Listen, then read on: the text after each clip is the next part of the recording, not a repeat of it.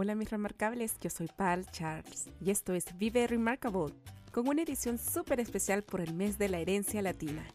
En los siguientes episodios conocerás las más inspiradoras historias remarcables de latinas que están siendo las heroínas de sus propias vidas, creándose las mejores oportunidades, derribando un miedo a la vez. Todos tenemos una historia que contar e inspirar a crear un mundo mejor. Quédate en este episodio de Vive Remarkable. Everything you want is on the other side of fear.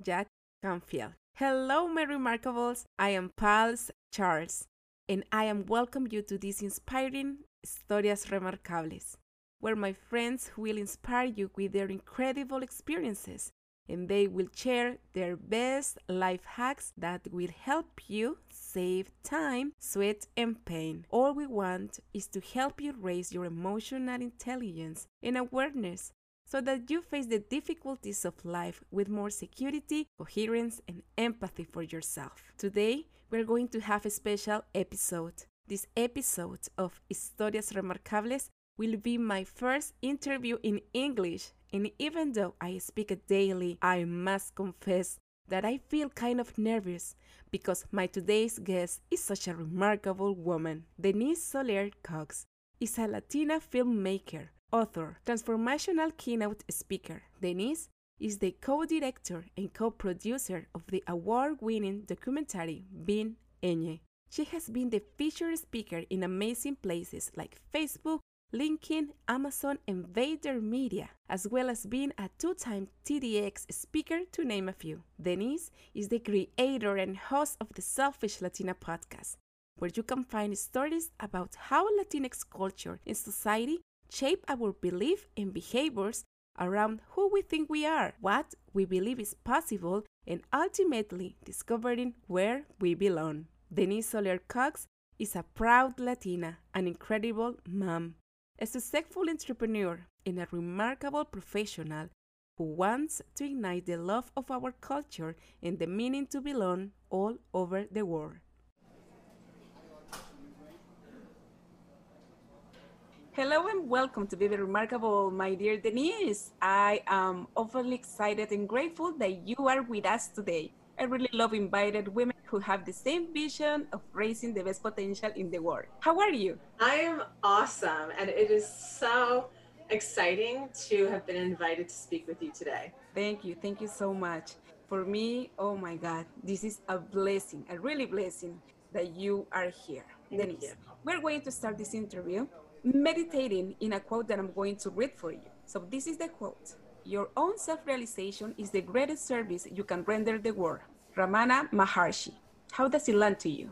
Well, I mean, that is a very powerful quote because it really, to me, says our job is to be aware of ourselves. And that is the, the greatest gift we can give to the world is to be the most self-aware version of ourself. And i think sometimes people think the greatest gifts are the things that we do for other people like physical things like let me help you uh, let me do some volunteer work let me help my neighbor uh, put away her groceries let me uh, you know do some something external. And those things are important.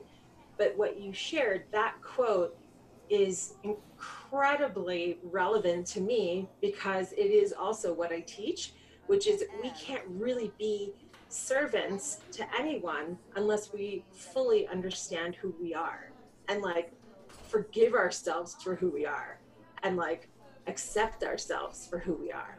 That's really powerful. And how can we start doing doing what you just said? How can we start knowing ourselves? Well, I think it starts with willingness. I think, you know, again, there's like this, I like looking at life like the external life and internal.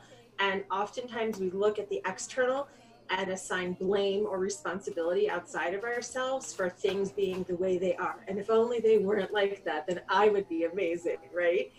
And oftentimes, if we examine the internal, right, and we don't assign responsibility to the external, but we take responsibility for that which we can control, we actually become free. So there has to be a willingness to look inside. There has to be um, some good reason for me to say, I want to change my life and I want to stop blaming the outside world for the reason why I can't change, right?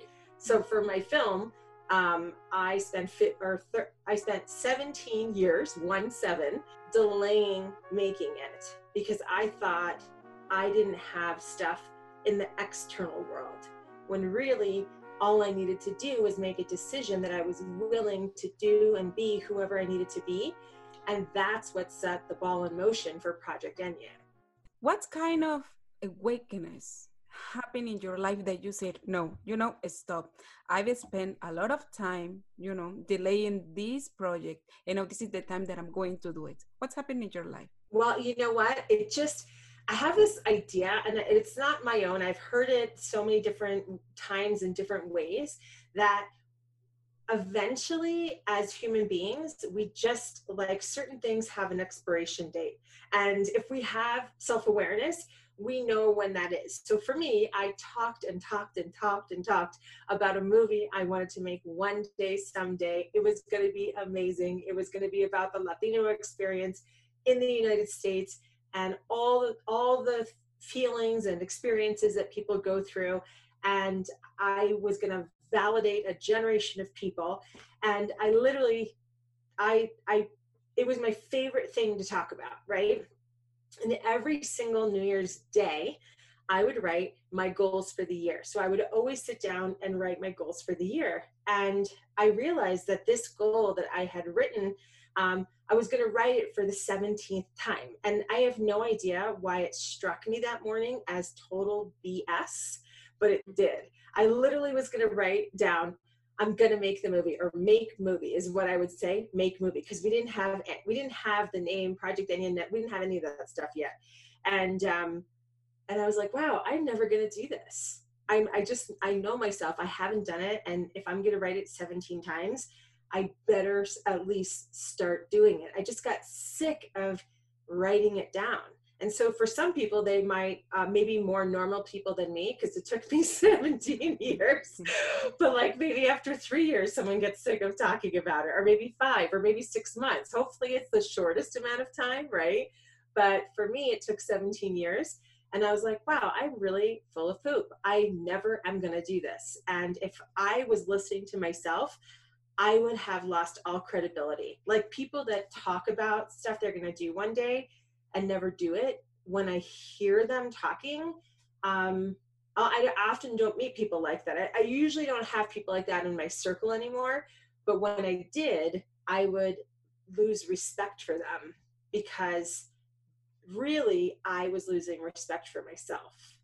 And the 17th time, I had lost all respect. right? So mm-hmm. I had mm-hmm. no patience for other people talking and not acting, and no patience for myself to talk and not act.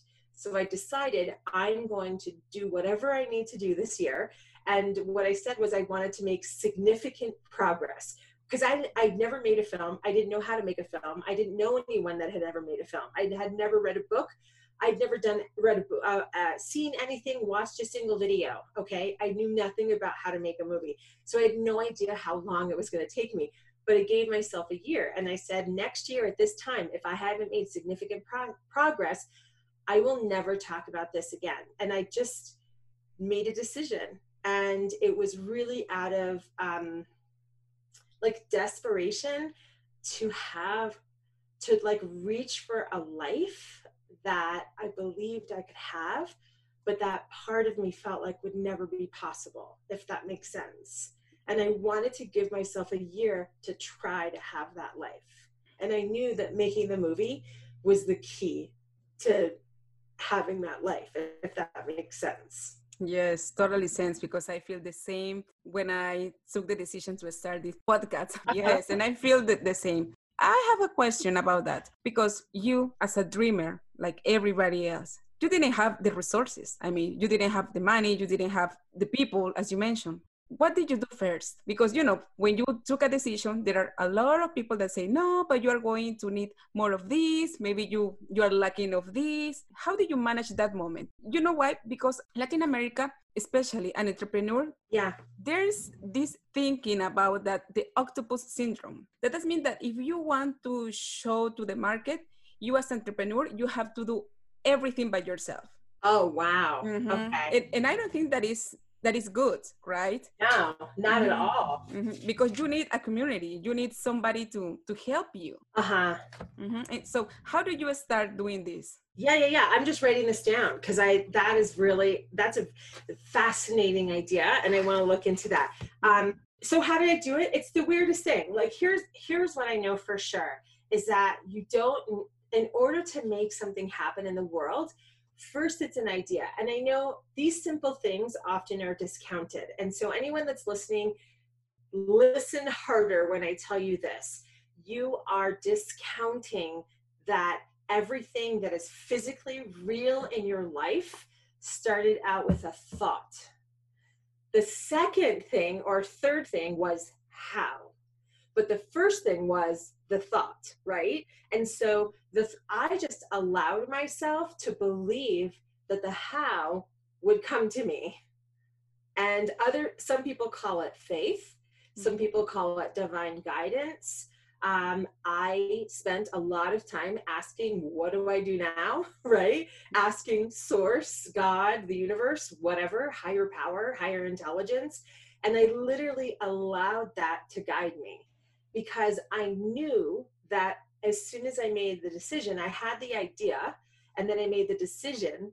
And then the how I was going to leave up to something else because I think that people, it's very interesting. People have a relationship to what's possible, and they think that it's whatever is possible in any person's life is like the limits that they put on like the possibility for their life. So here's the thing if someone doesn't believe it's possible for them to make a, mo- a movie with no money, no experience, and no connections, then they'll never make that movie, right? Mhm. But if people believe I'm going to make the movie with no money, no connections, and no know how, they have a much higher uh, chance of making the film.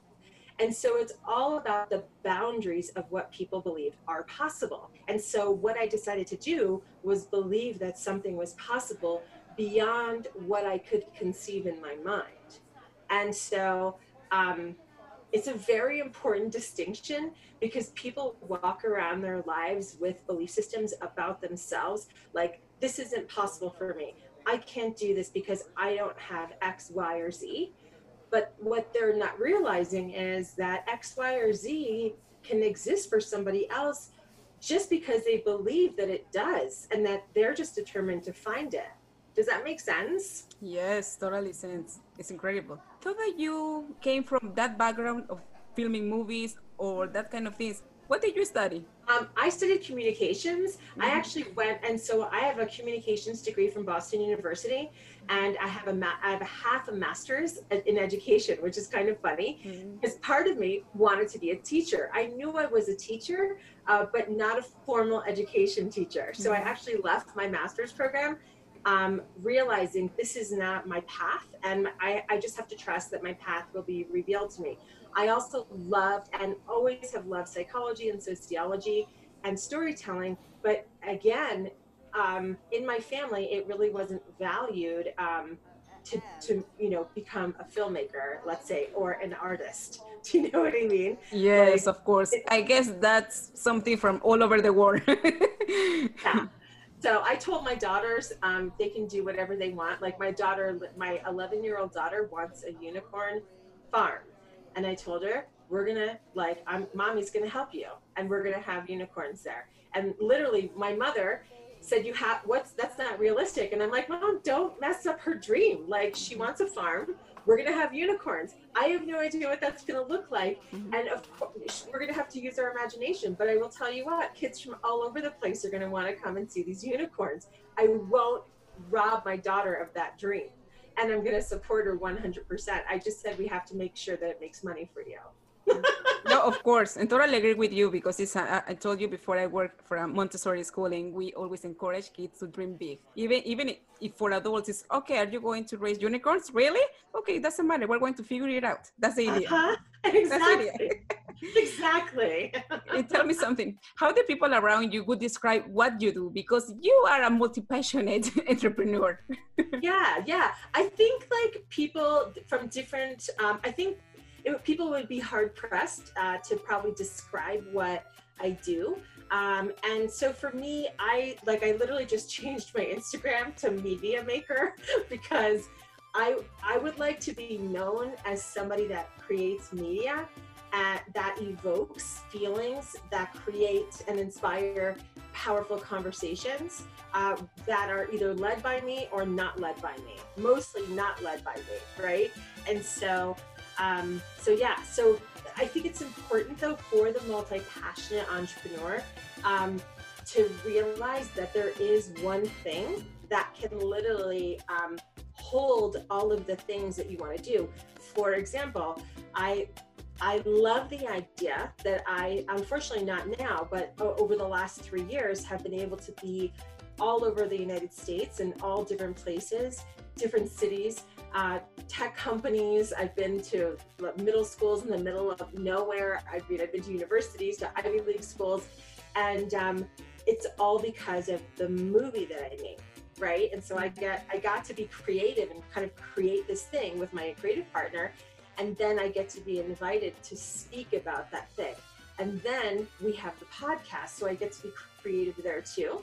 Um, but that's a different type and different kind of expression, as you know. Uh, it's a totally different type of expression than a film. And so, um, and then I have educational curriculum. It's a totally different expression of, um, you know, of the work. And uh, and I feel like I've got something else, but I'm forgetting all the different things that I do. But uh, oh, my coaching program. So mm-hmm. being able to help people, you know, in a group setting and help them kind of get from point A to point B as well. So, um, but there has to be like a central guiding thing. And I, I believe a lot of times people don't know what that is. And my advice to you, if you don't know, is just allow it to come out because uh, it eventually does. And then that single thing actually delivers on all of the other things. Does that make sense? That's pretty interesting. Why? Because while you are talking, I'm thinking about the Latin culture, right? Yeah, for example, yeah. yes, for example, you know that when you go to university back in our countries, I, I'm from Peru, and for example, our parents they pay the whole career for us, and that's a blessing over there. But the thing is that, for example, we have to choose the career that our parents want. Of course, it's not matching our passion Mm. But even though, you know, we have to finish the career, and when we finish the career, we have to find this job that they give us the title. Oh, and wow. for that, yes, and th- that's really horrible because, for example, you said, okay, I'm going to to be this kind of entrepreneur that I'm going to have different kind of business. Maybe they are not relating to each other, but there's something that I love, right? In Latin America, it's really difficult to do that. For that thinking that I say, no, I graduated from economics, for example. I'm economist in my country, but in here, things change. Here, I'm a preschool teacher, and that's something that I love. But wow. in my country, yes, it's totally difficult. How come economist is going to go and teach preschoolers? That's ridiculous. Really? Wow. Mm-hmm. But your passion, your passion is preschool. Your passion is kids. Yes. But your training is in uh, to be an economist. Yeah. Mm-hmm. That is fascinating.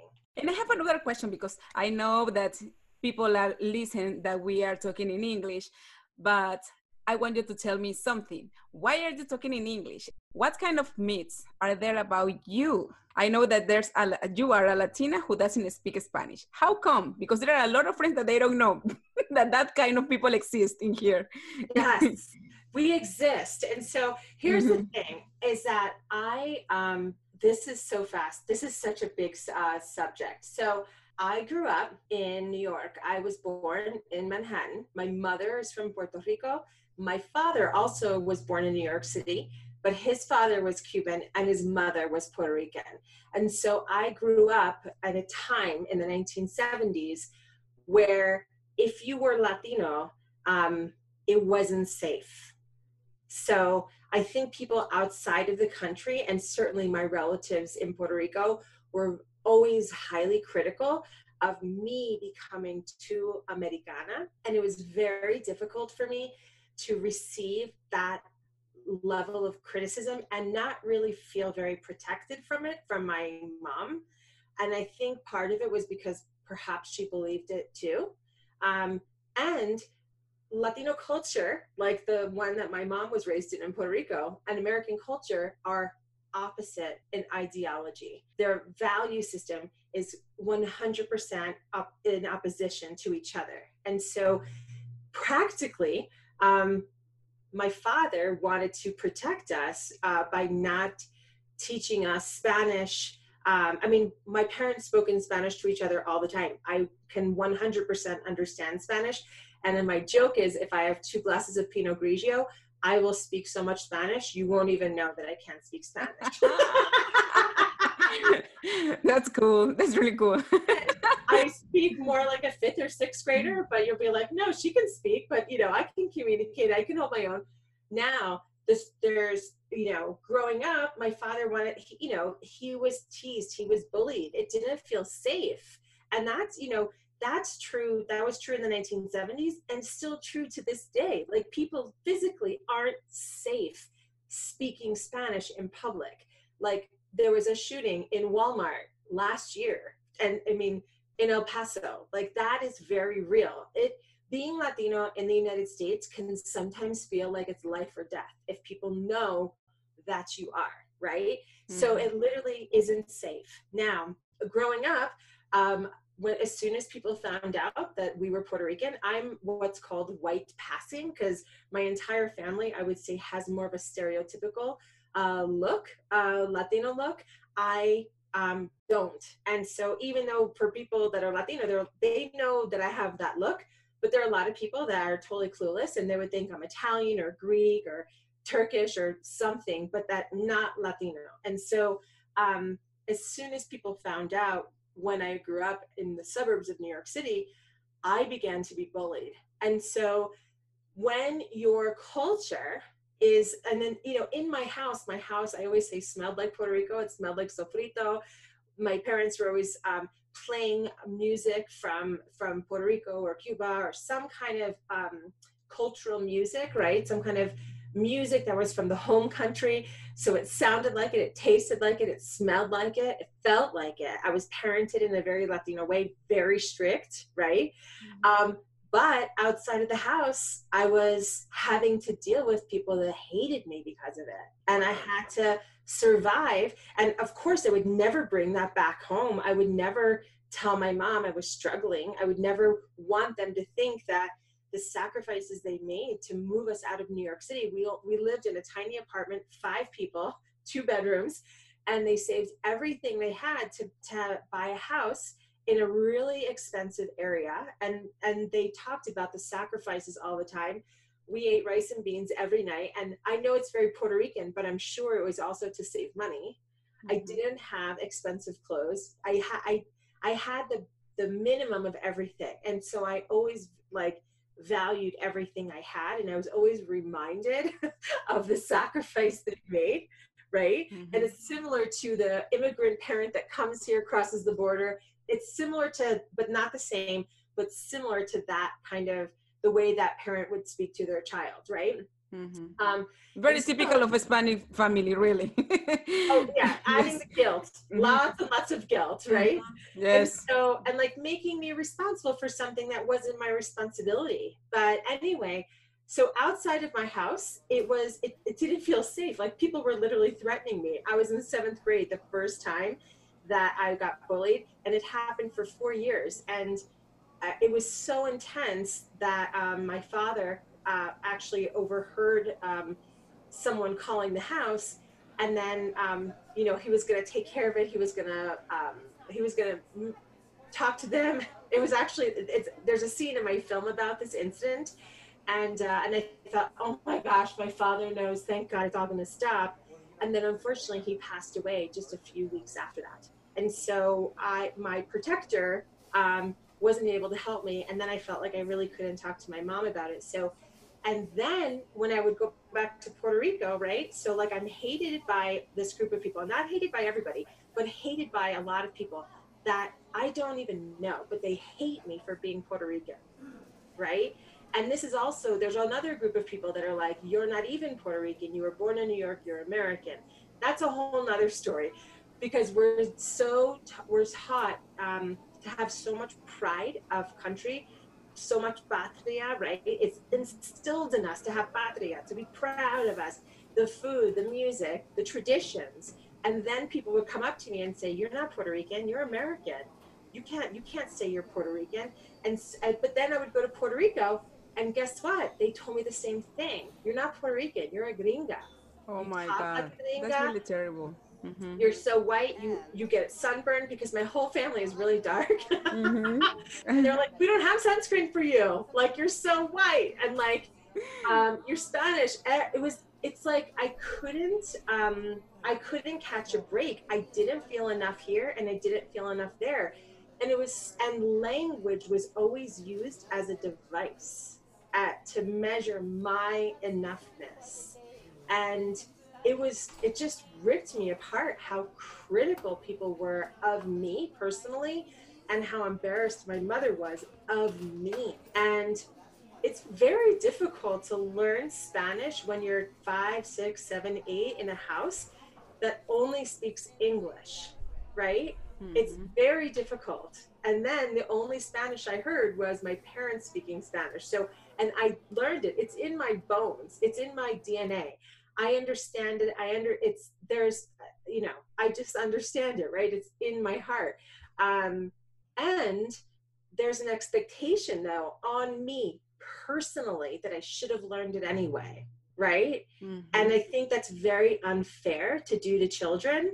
And uh, and it's funny that my mother ended up sending me to Spain by myself for a month to to finish learning Spanish because I was speaking Spanish but she sent me there to finish learning Spanish. And no one really speaks English in Spain, especially where I lived for a month. And I came back. This is a perfect example of an Enye moment.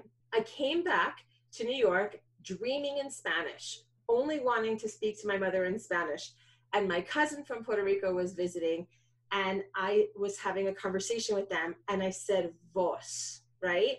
And he was like, excuse me. I know. And everybody said, you know, silence. yeah. Denise thinks she's better than everybody. You sent her to Spain and now she thinks she's better. And the thing is now I'm almost 50. I can be like, I can, I'm okay. Someone can criticize like that. I can joke. It's okay. I'm an adult. But I was only 16 and I was so like our I was so tender, right? And I was like, you've got to be kidding me. I'm actually fluent. Actually speaking and they're still criticizing me. I'm never enough and that was the seed of the film. Wow, that's pretty incredible. What has been or is the most difficult part of becoming the person you are today? The most difficult part has definitely been back to that question is my own self realization, coming to terms with being able to walk and exist as my truest version of myself. I think that people are, I'll speak for myself, I, for a long time, thought that I was presenting the world with the most authentic version of me, but I absolutely was not. And I know I wasn't. My first lesson in this was when we were making the film, and my partner wanted to include scenes in my film that I didn't feel were particularly um, like. Uh, the scenes in the film that were going to show how I really am and the truth about what really happened and the and the reality of my life um, but they were less than perfect. And i realized i pretty much only want to share perfection with the world. I don't want the world to see the real me. And he has been to the oscars. He's very very well known uh, filmmaker. I'm very fortunate to work with him right? So i had to trust him and trust that we could tell the story and include these things about me, even though I was super nervous to share them. And what's funny is those things are everyone's favorite scenes, yes. are the ones because, where I'm right. Mm-hmm. Yeah, yeah. Because I watched the documentary like three times, and I said, "Oh my god, the part that you break is like, oh my god, that's incredible. She's been real, really real." I did not want that in the movie. That wasn't even supposed to be in the movie. That was a video for something else. Like if you watch it, it's like, are they making a movie here? Like it mm-hmm. wasn't even like at that point we hadn't even started making the movie. That was a video just for content. And then some of one some of our editors found it and they were like, "Oh my god, this is so great." And I was like, "Absolutely not. I cannot have that in there." and I have a question. Eh, how did you drop that perfectionism that you that you mentioned? How did I do it? I mm-hmm. first I just had to trust my partner. And also I'm married to a guy that is um it's funny. My husband is ha- is not Latino, but he in many ways has like that um like a very masculine kind of way about him that's kind of latino right mm-hmm. uh, and he loves and is i always say he's hard on the outside but soft on the inside. And he loves my imperfections. That's his favorite part. And so he always encourages me. So i had my husband telling me no you should leave it. It's really good. And then i had my partner who's become one of my dearest friends say trust me it's really good. And then trusting both of them and then allowing this to be in the movie and then to realize wow everybody loves this and i know it because they're laughing um, and then after the film people come up to me and i love i miss this so much um, you know now that we're in the quarantine this is like one of my the things i miss the most is being able to meet people that see the film and then they come up to me afterwards and share with me what the film meant to them and especially the scenes where they saw that i was my most real self and I I had to I feel like I'm I have an inclination even now to only want to share like the perfect stuff or the stuff that I perceive as perfect, right? Mm-hmm. But um, that's not the good stuff. No one cares about that stuff. They just want the real stuff. But it's still hard to share it, you know? Mm-hmm. But I know that that's what means something. Mm-hmm. It's not when I'm trying to present myself in another way. That's really incredible. And how do you deal with the criticism? Because I know in one of the parts of this this movie, you said that oh, I don't want that the things that I'm going to say hurt my family. Mm-hmm. Did you receive that feedback after the, the movie? Actually, it's funny. Not I had I did not receive any negative feedback from my family about the movie. Mm-hmm. Like here, I thought, oh my gosh, I don't want them to you know get their feelings hurt. Like I didn't want anyone to feel responsible, back to the beginning of our conversation, for um, implanting these things, even though they should take some responsibility. They did that, right? but at the time, I felt uh, responsible for their feelings. And I think that, unfortunately, is very Latino. Like, there is no, there is, I, you know, in the United States, it's very self reliant people are individuals, but I feel like in Latino culture, especially families, there's no individuality. It's like there's no beginning where the other person starts. Everything is the same, and I'm responsible for your feelings. Right? Totally true. Totally true. A lot of drama. oh my gosh. And so now I get it and I get why I cried, but I definitely understand. Now I have an understanding of it.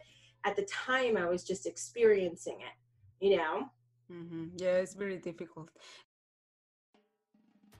I want to make this pause to invite you to visit the Selfish Latina podcast, where you can find stories about how Latinx culture and society shape our beliefs and behavior around who we think we are, what we believe is possible, and ultimately discovering where we belong. Don't forget, go and check it out, the Selfish Latina podcast. What do you think has been a bigger failure that you have had in the last years and why do you think it's happened? Yeah. Um, so it's funny. I don't, um, my relationship with the word failure is very distorted.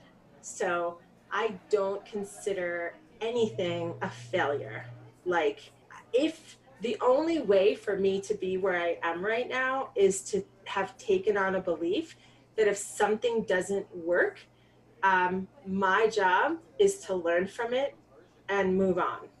But I don't classify any of anything that went wrong as a failure, as a way of keeping my mind clean.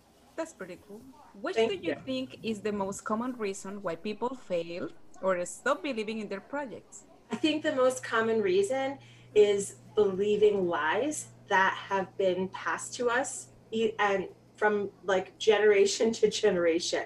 I think it's very, very hard, especially, and I hate to say it like this, I think it's it's particularly hard to be Latina and start something new. Um, like any kind of business venture.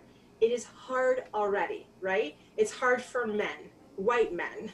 It's harder for white women. It's hardest, I think, for Latinas because there's so many cultural norms and beliefs that fixate us, that have us in fixed positions, ways we should be and ways we shouldn't be. There's a lot of right and wrong. And a lot of this not enoughness, a lot of this passed down belief that we need something outside of ourselves. Um, it's very strange that people in our community believe uh, they'd ra- they, they want to do something so bad, but they will literally invest $50,000 on a master's degree before they will give themselves permission to do something that they could do today without the degree. But our community values degrees and certifications and anything that seems official and formal above all else. And above our own ability, honestly, to Google is what is what it comes down to, right? Yes. And so um, so that holds us back the belief that I am not enough as I am.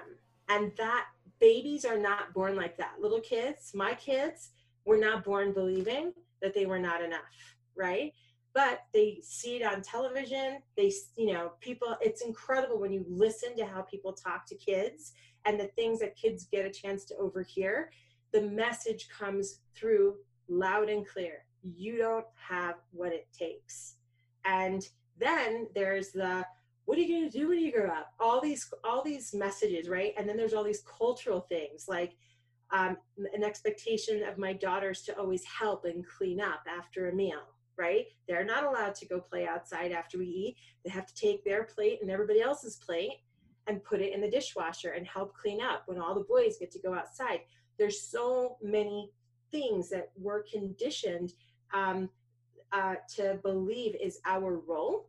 And and so when we think and have these big ideas about our life immediately we're like well i can't do that or i would need something else other than what i have right now in order to accomplish that. It's a setup.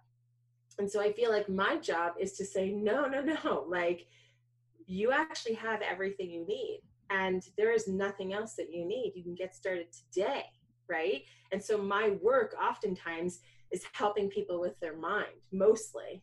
That's pretty awesome. And I was thinking about the name of your podcast because it's the Selfish Latina.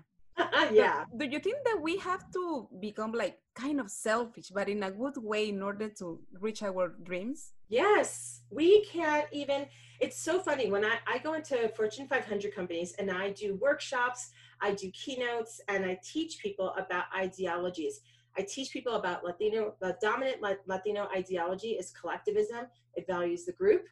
Um, there's a hierarchy. That's why we re- respect our elders. It's very, Catholicism is very, very heavily influenced into the rules of, of collective thinking, right? And then we're raised here in the United States where self reliance is the number one ideology, where the single person is more important than the group, right? And so, in our way of looking at things when someone does something for themselves like even the smallest little thing they're selfish right? Yes. like, that, so that's terrible. That's terrible. Oh it's so mm-hmm. bad. And no one wants to be that. Like no one wants to be that. So we like overdo it. We give and we give and give and give and we're like the biggest martyrs. We will give i, I did a video um, it's on my facebook page and I was trying to make a point, and I said um, something like, "Putting your family first is the worst thing you can do." mm-hmm, yep. and I like I did a whole video about it. And if you watch the video, it actually I'm really proud of it, right? And I was making a point, like if you don't help, if you don't take time for yourself, guess what? You can't give anything to anybody else. Like just give it a try. Try to live a lifetime. You will re- you will resent and hate everybody, right? That's why all that's why all these old lat like Latina ladies are so grumpy, right? Because they're not they're pissed. They're martyrs. They're like, oh, no one helps me. No one does enough for me. And I know that I'm generalizing, but I'm also not really generalizing, okay? Because it is kind of an archetype in our culture, right? So there was so many people that commented. Someone commented that I was a disgrace to the whole Latino community. That one hurt the most. That's been the the criticism of me that hurt the most was that one. But I'm actually totally fine with it now. But when I read it, I was like, ouch, that really hurt, right? Mm-hmm. And then there's someone that told me that if we if anyone listens to my video, any women listens to my video, they will literally be stripping the culture of what it's the culture is about. Like, how can anyone be Latino if they don't put their family first? Right? It's a very interesting question. Like, it's an and it's a good rhetorical question. It's a great question to have a dialogue about. Like, why? And the thing is, it's not about men. This is about women right? And it's about what we have a right to and what we don't have a right to. And so we don't get to have our life, especially if we have kids. We have to turn our life over to the kids. And if we don't, we're being selfish. And that's the worst thing that we can be called, right? So uh, the comments in this video are fascinating. It's like a sociology class.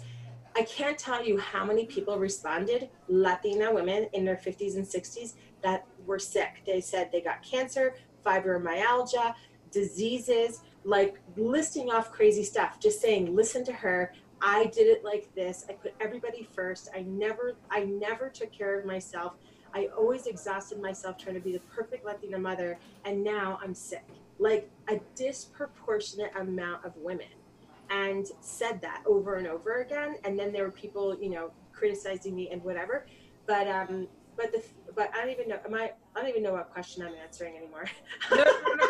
It's really really interesting because you said that yes, there's a lot of pressure on Latin women, and you mentioned something about the, having kids. This is not my case. We don't have kids yet, and there's the pressure for the family. But you have to have kids. But you have to have kids, and there's something really. So family is asking you to have kids. Family is asking you to be professional. Family is asking you, you know, to become millionaire or successful. But how come? Yeah, yeah. I mean, and the thing is, if they're here, I think there are different questions that happen here that that don't happen in I call it the home country. Um, I think when the self-reliant ideas um, penetrate the mind here in the United States, that's when the pressure of having a successful job comes into play. Because I think in like Puerto Rico, it's been totally acceptable for my female cousins to get great degrees, right? Multiple degrees, and not necessarily to have a career, let's say. Like it's really the husband's job to have the career and to be the big provider, but the wife is really there. She's educated, she can, you know, she could get a good job, but really her best job, her most important job is to be a mom right? Mm. And I grapple with that because I love being a mom. I love my my kids and I grapple with wanting a life of my own and wanting to fulfill on this big idea to create and inspire a dialogue about our culture and how it shows up in all the different ways it does here in the United States. But now it's in Australia, it's in Europe. People are talking about the project in the entire diaspora of, of the community. And the reason is because these things are universal and they're hurting people. There's something about these ideas that get perpetuated that are damaging to people. And I'm not um, trying to be critical. I am trying to get people to question these things and redesign what it looks like to be Latino and especially Latina. I feel like the men get off so easily in this conversation. It's the women that have to do the work and i want to lead them right i want to help them and inspire them to redesign what it looks like because there's so many things that we can do and be and have and it doesn't have to mean that we're selfish or a bad mother or don't care. So the reason why i named my podcast the selfish latina is because i didn't want to. I didn't want to call it that. It was actually like this conversation in the office. It was a joke. I meant it as a joke in my office and then my partner was like, no, that's really, really good. And I said, no, no, no, I'm not naming this podcast Selfish Latina. Like, I never want to be called that. But we did it to make a point. And you did, really, you did. what is the most important thing you have learned in your life? Um, well, the most important thing I've learned in my life is I would say that that everything important comes down to love and like if i can bring love and express love with my work and bring love and express love in my family and my friends and my community um, then i'm doing life i guess right if there's a way to do it right. But when i don't bring love and when i bring lack or like when i bring something other than love it, things don't seem to work as well. Totally agree with you. Yeah love is everything what is yeah. the most important conversation you have had in life? Um, I would say a conversation I have with myself, forgiving myself. Forgiving for what? If we can know. yeah, no, for not being, you know, what, you know, I'm just as human as everyone else. Just because I, I have incredible self awareness at times, and other times I am totally blind, right? And I'm I I can be really hard on myself, especially about things around culture and you know, not being enough here, not being enough there, disappointing my children or my husband or my or my parents, my my siblings, my you know, my family. And um, the most important work I've really ever done is to forgive myself for um, not or for believing that I'm not enough, you know, forgiving myself for falling short or for getting mad too quickly um, with my children or for interrupting somebody before they could get their idea out you know for not being patient for you know not living like that love which is where i aspirationally want to be all the time but fall short often.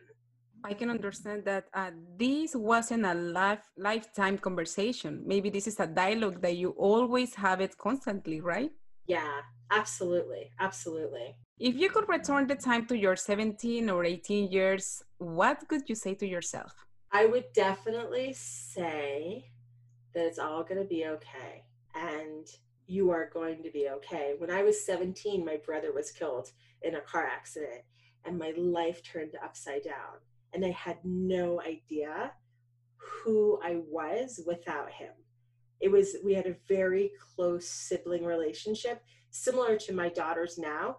My brother and I were, um, you know, for half the year, we were one year apart, and the other half, we were two years apart. And we shared um, a lot of things in the movie. You hear all the things that we shared, and we even had a, our own like language.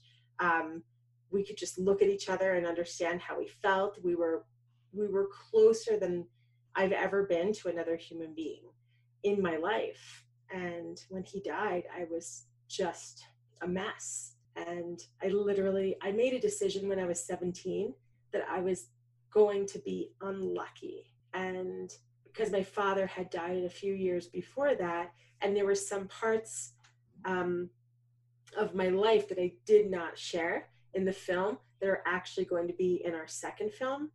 And um, up when i was 17 i had lived a lifetime of trauma and I just said, I guess I'm just one of those people that's unlucky. And uh, that's a big decision to make when you're so young. And so if I could talk to her now, I would say, You're wrong. Thank really? you. You're such an amazing woman. Thank what, you. what, what are you most grateful for in your life?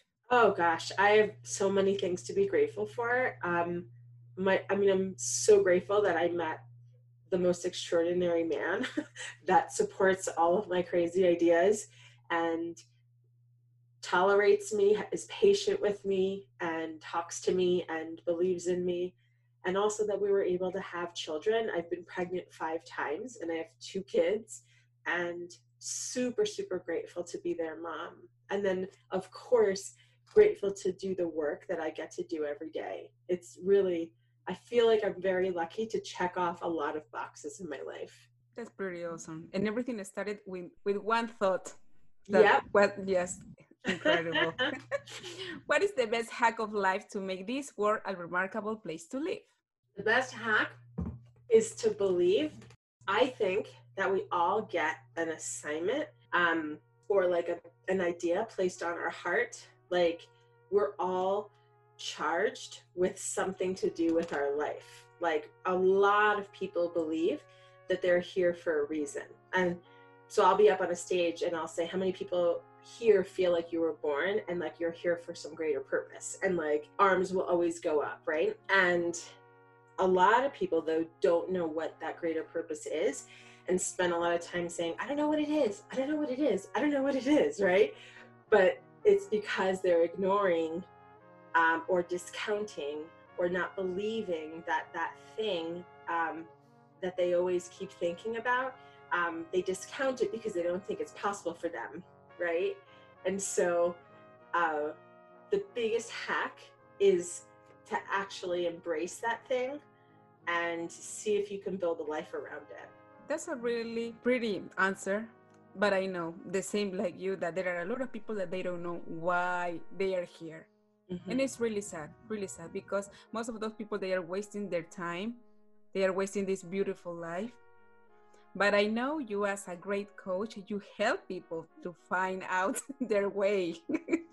and I'm going to ask you that question. What do you do? On Thursday on Instagram in our Vive Remarkable page, we always drop a question that we call the Remarkable Q. We do this question in order to raise awareness to people. And the question for this week is What makes you feel inspired or like it so much that it brings out the best in you? Or like it so much that it brings out the best in you? Yeah. So, I mean, my work, like, I loved conversations around Latino identity, belonging, and worthiness I'm fascinated by conversations around that and what what it means to belong. Um, I love talking to people about their life experience. Um, I I have gotten sick and tired of so many things I've chosen to do for a living, and in eight years, I'm still fascinated by this conversation, and it really drives me to um, to wake up every morning and be excited about what I get to do. That's pretty awesome because actually you built the life that you once dreamed. Yes. yeah. And now this is the time that you need to tell us what are you doing now? What is your most recent projects? Yeah. So aside from making a new film, we have uh, we're kind of on pause with our new film. And so since I'm not on the road speaking, which is really what I'm best known for is traveling and speaking and screening our award-winning film Being Enye, I focus a lot of my attention on two things. One is the podcast that we talked about, the Selfish Latina podcast, and two is the Enye Dream Accelerator coaching group. And really, I developed this coaching group because I met so many extraordinary women on the road and a handful of them would stay in touch with me. And I loved that. And I loved that they had my phone number and that they would text me and I would get calls wherever I was in airports and hotels. Hey, Denise, do you have 15 minutes? I just want to run this idea past you. Or I don't know what I want to do about this. What do you think? And I found myself coaching people one on one a lot, like a lot, a lot. And so I was in Columbus, Ohio, and I literally did three back to back calls like this. And I was supposed to be getting ready for a speaking engagement, but I was on the phone trying to help all these people, right? Which I loved and I'm not complaining about. And then it dawned on me maybe I should start a coaching group because I'm telling these women the exact same thing over and over and over again. I'm just telling them the same stuff, right? And the principles that I share are, are can be applied uh, to really anyone as long and, and if they take it it's going to be amazing.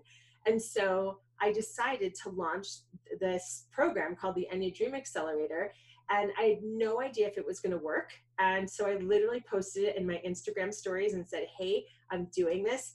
Um, if you're interested uh, send me a dm and a handful of people said they were interested and a few weeks later, we launched. It was super simple and I did a six week program and I realized that there was something there. And there were five women that did that program.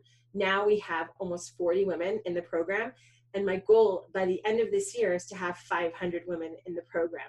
So it's a month to month membership.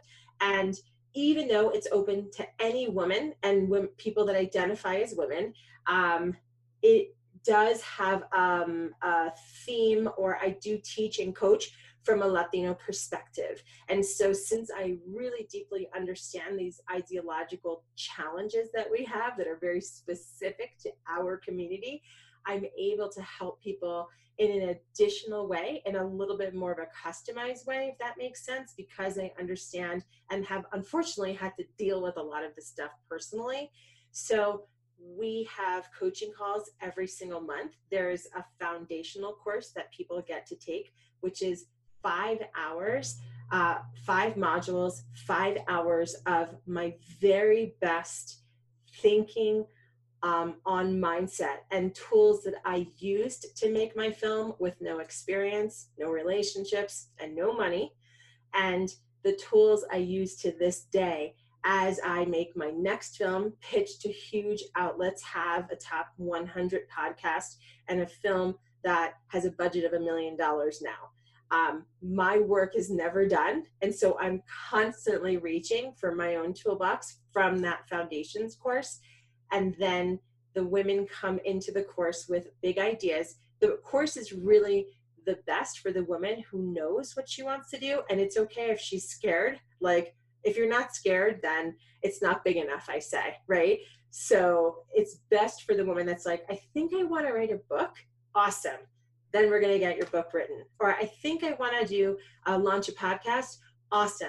We're going to launch a podcast. And then there's all these other women that are part of the community that, um, you know, we attract who we are, right? And so I am my best version of me right now. And so it's exciting that the women that are part of this course, I would call them on a scale of one to 10, 10 being highly supportive, one being not supportive at all they're all tens. So if somebody comes in and says, Oh my God, I just got a TED Talk, or Oh my God, I just got a call from a huge brand that wants to partner with me, it's like everybody's like, Whoa, oh my gosh, that's so great. You're doing so great.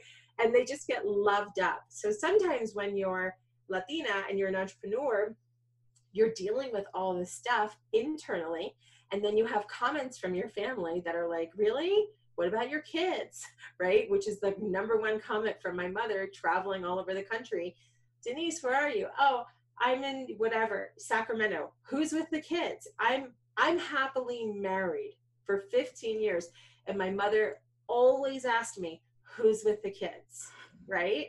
This is i mean how typical latina when are you coming how is this affecting them are they upset that you travel so much how long are you planning on doing this I mean, like, this is every single week of my life almost for three years. And so I understand uh, the extra stuff that we have to deal with, and it can be very lonely, right?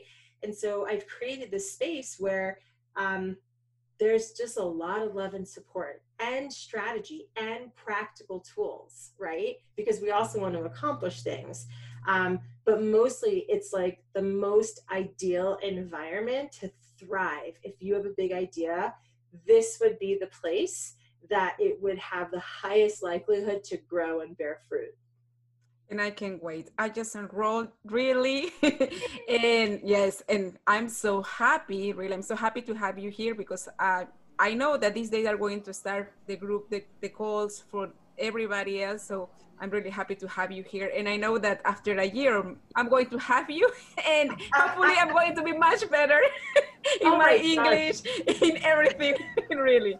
You are going to be so surprised. And that's what's amazing. And that's one thing I didn't anticipate is everybody in EDA loves talking on their anniversary. Everybody knows their anniversary. And so when people say, "Oh my God, this is my EDA anniversary," like someone, you know, they'll usually bring it up on a call. Or this week I had my EDA anniversary, and then I'll give them a chance to share. Like, tell us, like, you know, like I just can't believe everything I've done. And they'll say, "I wanted to do this, I did that. I wanted to do this, I did that." But here's the thing: those things never went came to them the way that they thought.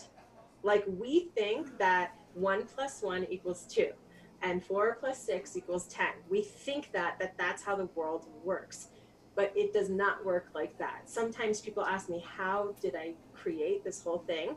And literally, the easiest answer is magic because I can't show you how. I can tell you what I made sure to think and made sure the ways that I, I was being and the things I wasn't available for. Like, I don't believe in failure, it's just not part of my belief system. And so, that is part of the magic when you just don't look at things like that and you're like, oh, cool, I learned this. Awesome. Thank you. Thank you for that thing. Now I know something else and I'm going to go and try it again. Right? It's everything is a lesson. In theory, people get that. In practice, it's something totally different. And so, over the course of a year, you literally, like the women that have been in EDA, EDA will be around for two years in November. And there are women that have been in the program for over a year, and you can see, you can, you can feel it on them. They just the way they talk, the things they say, the things they don't say. It's very obvious that they have transformed. And what I, the way I like to describe it is there is um, Michelangelo um, he sculpted uh, the, the David sculpture. That's I think in um, where is it? It's either in Italy or it's in, in, in Italy. Yes, in Italy. yeah. Okay. So like people, I heard that someone asked him, how did he do it? Right? How did he create one of the most revered um, pieces of art of all time? And he answered very simply, I chipped away everything that wasn't David. Oh, wow. And that's what EDA does. I can't wait to feel that magic, girl. what are you most proud of in your life? What makes you remarkable? Well, honestly, what makes me remarkable is that I actually pulled this whole thing off and that I pulled it off with a strong belief in my worthiness and a strong belief in that I can make my desires real. And that is remarkable. And my greatest hope, obviously, is to continue to keep doing this work and putting out media that inspires people and, and changes um, people's minds, frankly. Um, and an extension of this is something I had no idea would happen is that I get to be the cause of someone else living a remarkable life. That to me is bigger than a cherry on top. Like that is kind of like that mind blowing moment. Like if you listen and take my coaching, I can show you all these people who did the same who are living a remarkable life. And it's not me, I'm just sharing universal truth, but I'm sharing it in my own Denise way, right? And uh, that it's a, it's a remarkable accomplishment that I listened to what I believe was my life's assignment and I created this thing um, and now I get to teach other people how to do it as well and they get to live a remarkable life too. Yay! You know, I see you and I see, oh my God, in few years I want to become like Denise. Ah, that's awesome. That's really wonderful. And when you are ready to cross over to your things in Spanish, please. I want to be there, sharing you, helping you. You are really, really awesome. Thank you. Denise, Thank you where can we find you? So the best place to find me on in you know website is projectenye.com, projectenye.com. And uh, I really spend a lot of time on Instagram, especially in Instagram stories. And so if you want to see the behind the scenes of my personal life and of my work life and the quotes that I love and my you know whatever I I decide I want to share in a video that is the place to follow me and I spent a lot of time creating our posts and I was telling someone today literally someone could transform just reading every one of my posts because I pour my heart and soul out into those posts so please meet me there and if you'd like to see the film that started this entire thing, you can find it at projectenye.com. You'll see there's a spot to put your email and you can watch it. And then if you push reply on any of those emails, it goes to my personal email box. Yes, and totally. I'm going to uh, share the link in the notes of this podcast also. Thank you. And I have a question. Yeah, before saying goodbye, why Enye? you should you should have you know you should have choose A B C, but why Enye? Yeah. So Enye. So uh, a lot of people know in the United States we I you know we use words sometimes to identify a generation, and sometimes we use letters. And so there's millennials, right? And then there's Gen X and Gen Y. And so when I was living in Miami in my 20s, I was driving and I had had the idea for the film. So I was 26 years old. I had the idea for the film already and but I didn't have a name and I didn't have a any kind of framework around the idea. But when I was driving, I heard a commercial and the per, and the the voice in the commercial said, if you know all the words to Quimbara, but you also love Madonna, you're an Enye. If you know how to make a con gandulle, but you also eat hot dogs and hamburgers, you're an Enye. And it just went back and forth like that. And I remember driving saying, oh my gosh, I'm an Enye. And that is really, that was the, the root was being able to identify not only with being Generation X, but this other part where I felt this duality that I know a lot of people from a lot of different generations experience that duality, and it finally had a name. And so when we decided to uh, create this film and the business around it, we thought we would use that like this was our logo and i'm pointing to the logo with the actual enye with the squiggle on top and then we changed and and then a lot of people want to know why is it e-n-y-e it's because literally that's the phonetic spelling. So if you look it up it's e-n-y-e mm-hmm. so people would pronounce it right right? And at the time i couldn't buy an enye like on godaddy. Mm-hmm. it just wasn't available. So now i own project enye but i couldn't it wasn't ownable. They just didn't just like on twitter or yeah twitter you you can't have a handle with an Enye. It just doesn't exist. And we actually tried to get Twitter to change that, but they they never changed it. And so anyway, so it wasn't available. And so I made it E-N-Y-E. And then later on, we changed it to an E with a tilde. And so the E stands for the American experience, and the tilde stands for the, the nod to Latinidad. Mm, that's pretty awesome. Really, that's pretty awesome. Thank Denise, you. thank you. Thank you so much for coming to this show. We've learned a lot with you, really. And there's no doubt that you are creating something really, really amazing. Thank you. Thank you again to share for sharing your love, for sharing your hope for a better world. Thank you. Thank you. This has been really great. I appreciate it. Muchas gracias por llegar al final de este inspirador episodio por el mes de la herencia latina. De todo corazón, espero que hayas disfrutado al máximo y aprendido sobre esta historia remarcable. ¿Quieres ayudarme a contagiar de esta tremenda energía a todo el mundo? Suscríbete al canal de Vive Remarkable para nuevos episodios cada semana en tu plataforma de podcast favorita que es totalmente gratis. Recuerda que también puedes compartir este episodio e inspirar a crear más conciencia. Encuéntranos en Facebook y en YouTube como Vive Remarkable y en Instagram como vive.remarkable. No te pierdas nuestros episodios en Y recuerda que tú no naciste para encajar, naciste para ser remarkable. Hasta un próximo episodio.